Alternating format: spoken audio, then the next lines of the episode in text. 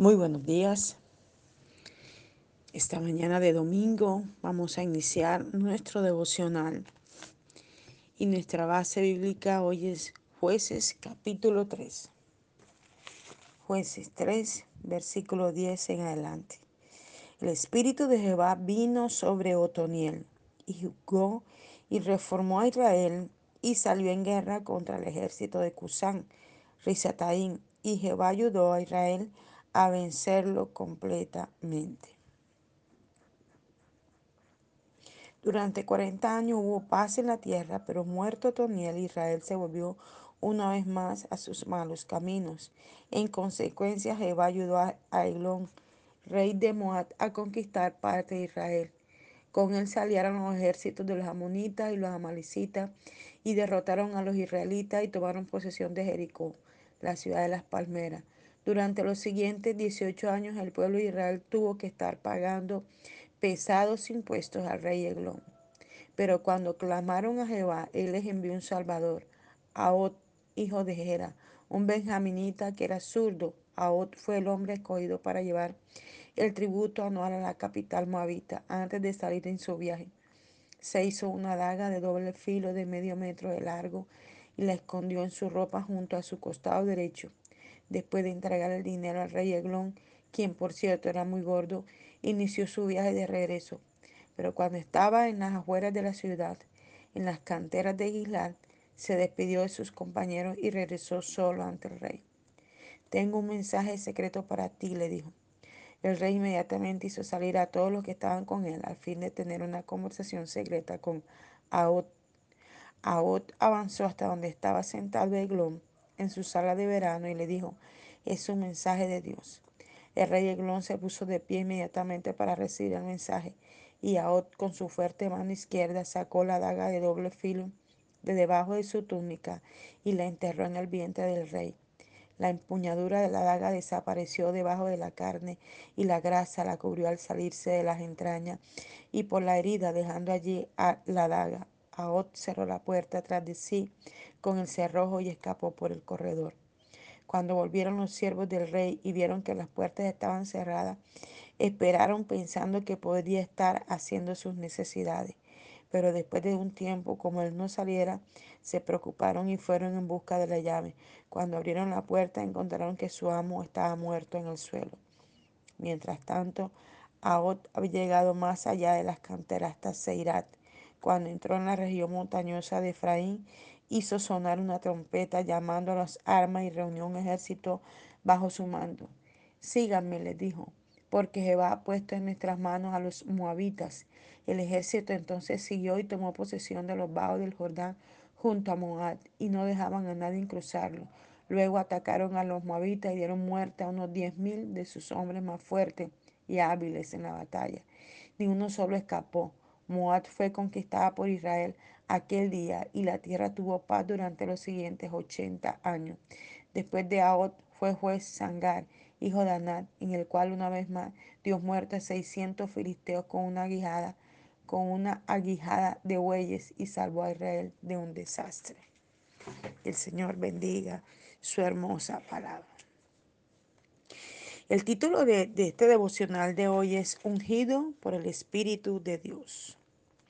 Cuando el Espíritu de Dios desciende sobre las personas, Dios poderosamente las unge para hacer su voluntad. El Espíritu desciende sobre hombres como Otoniel, juez de Israel, para derrotar a poderosos enemigos y ganar grandes victorias.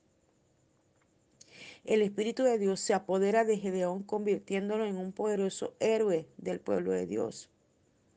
Y esto está en jueces 6. Pero vemos en la lectura que acabamos de hacer, ¿verdad? Cómo Dios usa a Otoniel y logra la paz para Israel. Pero la gente comienza a torcerse, como dice uno en el argor costeño. Comienzan a hacer cosas que no deben hacer. Porque la gente va convirtiendo su vida en una rutina. ¿Ya? todo está bien, todo está bien, no ha pasado nada, todo está bien. Y la gente comienza a acostumbrarse y a vivir una rutina. Y la vida en el Señor no es de rutina. Tu vida y la mía y esto siempre se lo he dicho, debe permanecer en el altar de Dios. Y la oración diaria debe ser un gozo, una alegría, un contentamiento por desear estar siempre en la presencia de Dios. Se tiene que hacer tan parte de ti, de mí, la vida de comunión con Dios, que así sea que estés en el baño, cepillándote los dientes, bañándote, comiendo, caminando, yendo a coger el tren o el, o el bus o el caballo o la moto o la bicicleta o el carro o el avión Tú debes permanecer en una relación continua y diaria con Dios. Justamente ayer una amiga me escribía y me mandaba un video de algo que ella grabó. Está en un nuevo empleo este, este año, desde el año pasado. Está en un nuevo empleo que le toca bajar y subir aviones, bajar y subir aviones, bajar y subir aviones. Y ayer tuvo una experiencia. Mientras iba viajando, vio por su ventanilla que estaba sobre el primer cielo y comenzó a observar hacia arriba. Y ella comenzó a grabar y decía, wow, qué tremendo. La Biblia habla de tres cielos, pero uno realmente desde la tierra ve es el primer cielo, que es donde se mueven las tinieblas. Pero cuando tú vas en un avión, tú puedes ver realmente arriba cómo es el cielo. Entonces, Dios nos lleva este tipo de experiencia para empoderarnos de lo que Dios quiere hacer en nosotros que en cualquier sitio donde tú estés, tú te deleites en una comunión y te deleites con todo lo que Dios está poniendo a tu alrededor, sean pruebas, sean dificultades, sean adversidades, sean alegrías, sean contentamiento, tú te puedas empoderar de todo eso.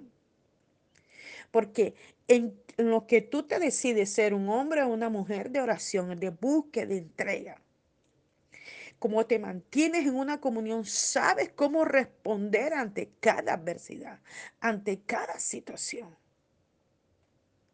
Yo lo viví ayer. Fui a hacer una vuelta con unas amigas de la iglesia y no me di cuenta. Yo siempre soy muy precavida cuando voy caminando. No me di cuenta porque es que llevaba los lentes puestos y yo no sé caminar con los, lentes puestos porque mis lentes es solo para leer, pero yo los llevé para, porque si había que leer algún documento. Y en vez de llevarlo en la cosita donde ellos van guardados, los llevé puesto. Y no me fijé y pisé una cosa ahí que me hizo resbalar y caí de rodilla, pero sobre una rodilla nada más. Fue tan fuerte lo que me hice que yo debería todavía estar acostada y con la pierna doliéndome tremendamente. Pero inmediatamente yo como pude me sostuve una de las hermanas, me levanté y le dije, mira diablo, este cuerpo a ti no te pertenece. Mis huesos, mi vida no es tuya.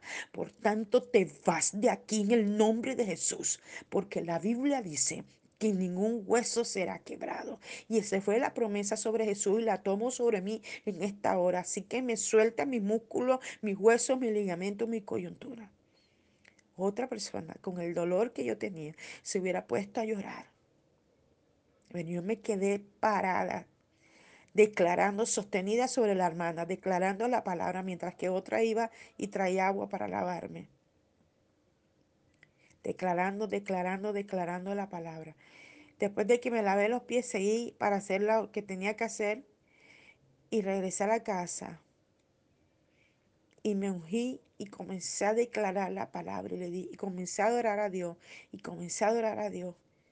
Y los hermanos, ay pastora, ¿y cómo se siente? Yo me siento bien, yo estoy bien para la gloria de Dios porque no le voy a permitir a Satanás que venga a decir que él puede tocar mi cuerpo, no lo puede tocar. Entonces, esa es la idea de que la oración sea parte de nosotros y no sea una rutina, no se convierta en una rutina. Por eso debemos ser primero adoradores, saturar la atmósfera, saturar todo para que la gloria de Dios baje y luego pedir. Y es que claramente el Padre nuestro lo dice. Leamos el Padre nuestro. Y miremos lo que Jesús nos enseñó a través de la única oración plasmada en la Escritura, el Padre nuestro. Dice, Padre nuestro que estás en el cielo, está adorando. Santificado sea tu nombre, está adorando. Venga tu reino eh, Jesús estaba pidiendo que el reino de Dios viniera en ese momento y es lo que nos enseña a nosotros. El reino es Cristo, el reino es el Espíritu Santo, el reino es el Padre. Hágase, Señor, tu voluntad. Jesús nos enseña a se- a pedir la voluntad de Dios y nosotros. A veces nosotros queremos cosas así, asado. Y a mí me parece que puede ser así. Yo quiero que sea así. Pero tenemos que pedir la voluntad de Dios sobre todas y cada una de las cosas que son parte de nosotros. Entonces, volvamos al Padre nuestro. Padre nuestro que estás en el cielo, santificado sea tu nombre, venga a tu reino, hágase tu voluntad. ¿En dónde? En la tierra, como se hace en el cielo.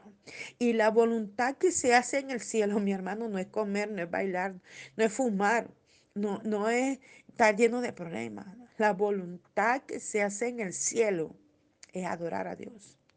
Los ángeles, dice la escritura, en Apocalipsis capítulo 4 habla sobre la adoración constante y continua que los ángeles y los 24 ancianos tiran sus coronas todo el tiempo en, en rendición y adoración. Los ángeles cantan y adoran al rey. Esta es la voluntad del Padre, que tú y yo constantemente seamos adoradores para que esa unción del cielo baje constantemente sobre nosotros y esa unción cubra toda situación que tú y yo vamos a estar viviendo, sea buena o mala. Mire que en el capítulo 6 de Gedeón, perdón, de jueces, Mire lo que dice. Pero el pueblo de Israel comenzó una vez más a adorar a otros dioses y una vez más Jehová los entregó en manos de sus enemigos para que los oprimiera. Cada vez que nosotros pongamos la mirada en otra cosa que no es Dios, Dios nos tiene que entregar a eso que nosotros queremos hacer.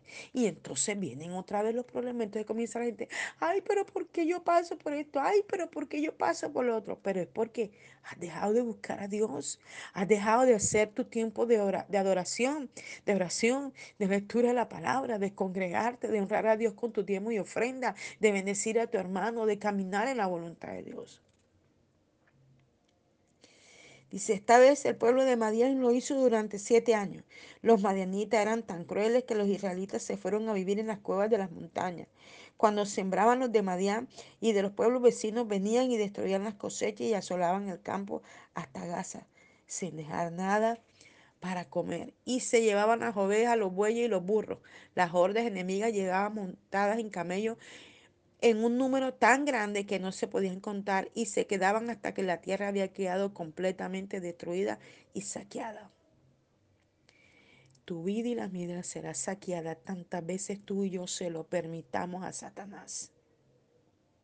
Por eso debemos mantenernos en una oración continua. Y eso es lo que le pasó al pueblo de Israel. Fueron saqueados porque se apartaron de Dios diciendo, y se quedaban hasta que la tierra había quedado completamente destruida y saqueada. Como resultado, Israel quedó reducido a una gran pobreza y por fin el pueblo de Israel comenzó a clamar a Jehová pidiendo ayuda. ¿Y cuántas veces lo hicieron? Léase el libro de jueces. Dios le mandó a Otoniel, le mandó a Odo, a Ot, y le mandó al otro, y le mandó al otro, y ahora viene por otro. Tremendo. Jehová Dios de Israel los sacó de la esclavitud de Egipto y los rescató de los egipcios y de todos los que fueron crueles con ustedes y expulsó a los enemigos de delante de ustedes y le dio tierra. Él le, dijo que él es Jehová Dios y que no debían adorar a los ídolos de los amorreos que viven junto a ustedes. Pero ustedes no han obedecido. Un día el ángel de Jehová, Dios mismo vino y se sentó bajo la encina de Ofra, en las tierras de Joás, el abieserita.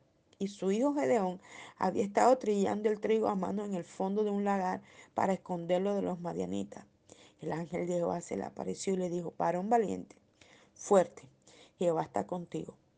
Señor mío, replicó Gedeón, si Jehová está con nosotros, ¿por qué nos ocurre todo esto? ¿Y dónde están los milagros? Que nuestros antepasados dicen que Dios hizo al sacarlo de Egipto. Jehová nos ha desechado y permite que los madianitas nos arruinen. Entonces Jehová se volvió hacia él y le dijo, yo te fortaleceré. Ve y salva a Israel de los mayanitas, yo te envío. Señor, repuso Gedeón, ¿cómo puedo yo salvar a Israel? Mi familia es la más pobre de la tribu de Manasés y yo soy el menor de ella. Pero Jehová le dijo, yo Jehová estaré contigo. Tú destruirás rápidamente las hordas madianitas. Si es cierto que vas a ayudarme de esa manera, dijo Gedeón, haz un milagro para probarlo. Pruébame que realmente Jehová quien es, que me está hablando. Pero espera hasta que yo vaya a buscar un presente para ti. Bien, respondió el ángel, me quedaré aquí hasta tu regreso. Gedeón entró apresuradamente en la casa, asó un cabrito y preparó pan sin levadura con 24 litros de harina. Luego tomó la carne en un canasto y el caldo en una olla y lo llevó al ángel que estaba bajo la encina y se lo entregó. El ángel le dijo, coloca la carne y el pan sobre esta roca y vierte sobre ellos el caldo. Cuando Gedeón terminó de hacer lo ordenado, el ángel tocó la carne y el pan con su vara y surgió fuego de la roca y los consumió. De pronto el ángel desapareció. Cuando Gedeón comprendió que realmente había sido el ángel de Jehová, gritó, ay Señor Jehová, he visto a tu ángel cara a cara. Nuevamente Dios viene a rescatar el pueblo y ahora va a usar a un joven, a Gedeón. Y miren lo que Gedeón dice. Ay Señor, pero tú por qué permites esto? ¿Cómo tú puedes decir que Dios está con nosotros? Mira todo lo que hemos vivido. Lo que Gedeón no, no sabía de pronto, al parecer, por sus palabras, era que Dios había levantado en 40 años, luego en 80, luego a hombres que habían sido usados para traer la paz. Pero el pueblo volvía a caer en lo mismo. Y eso es lo que pasa con cada uno de nosotros. Dios nos sana, nos restaura, nos liberta, nos unge, hace con nosotros cosas grandes y volvemos a caer en lo mismo. Y Dios quiere sacarnos de cosas, de situaciones, de personas, de, y volvemos a caer en lo mismo. Entonces Dios quiere revelarse a nuestro espíritu y mostrarnos su gloria. Él quiere ungirnos y hacernos mujeres y hombres de temple. Dice, el Espíritu de Dios desciende sobre Saúl ungiéndolo para profetizar. Vamos a 1 Samuel 10 del 1 al 6.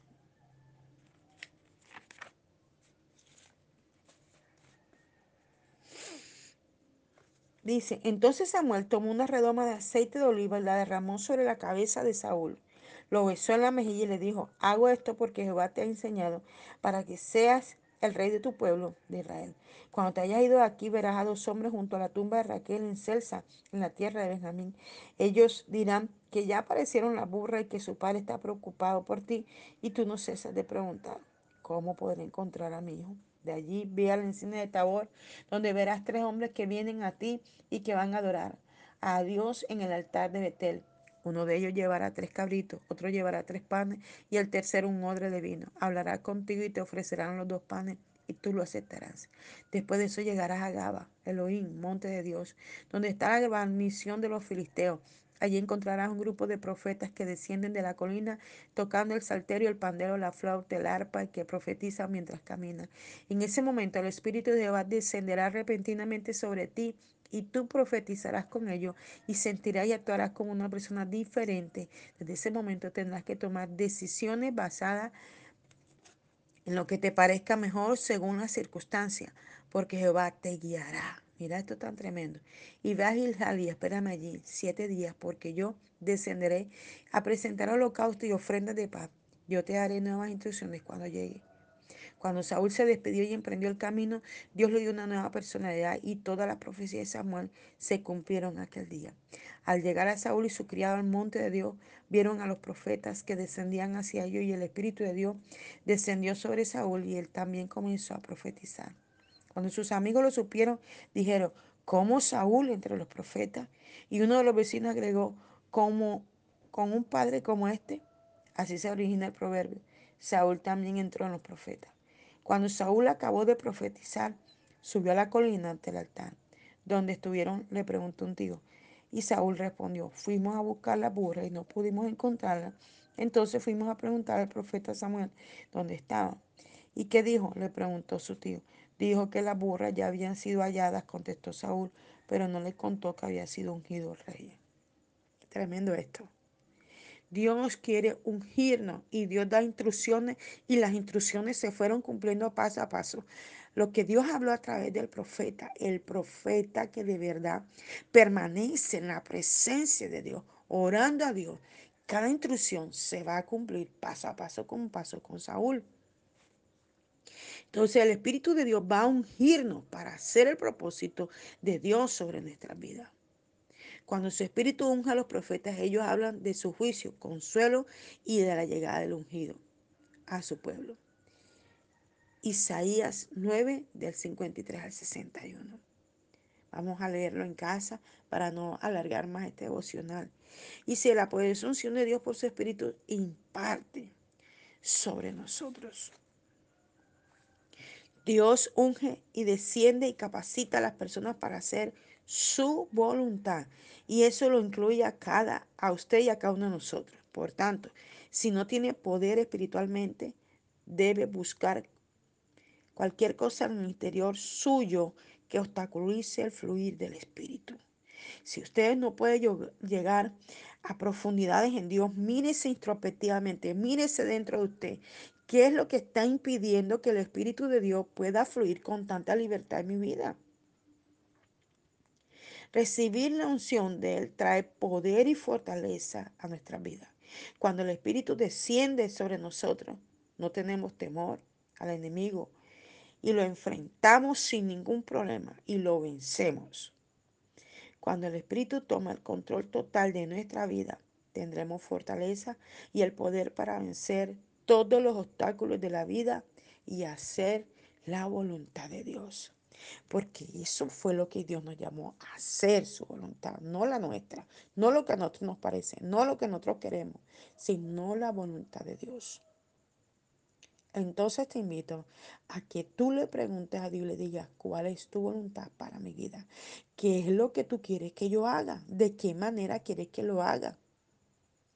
Y si tengo que dejar cosas, despréndelas por completo de mi alma, de mi espíritu, de mi ser. Y yo renuncio a ellas para que tu voluntad se haga en mi vida.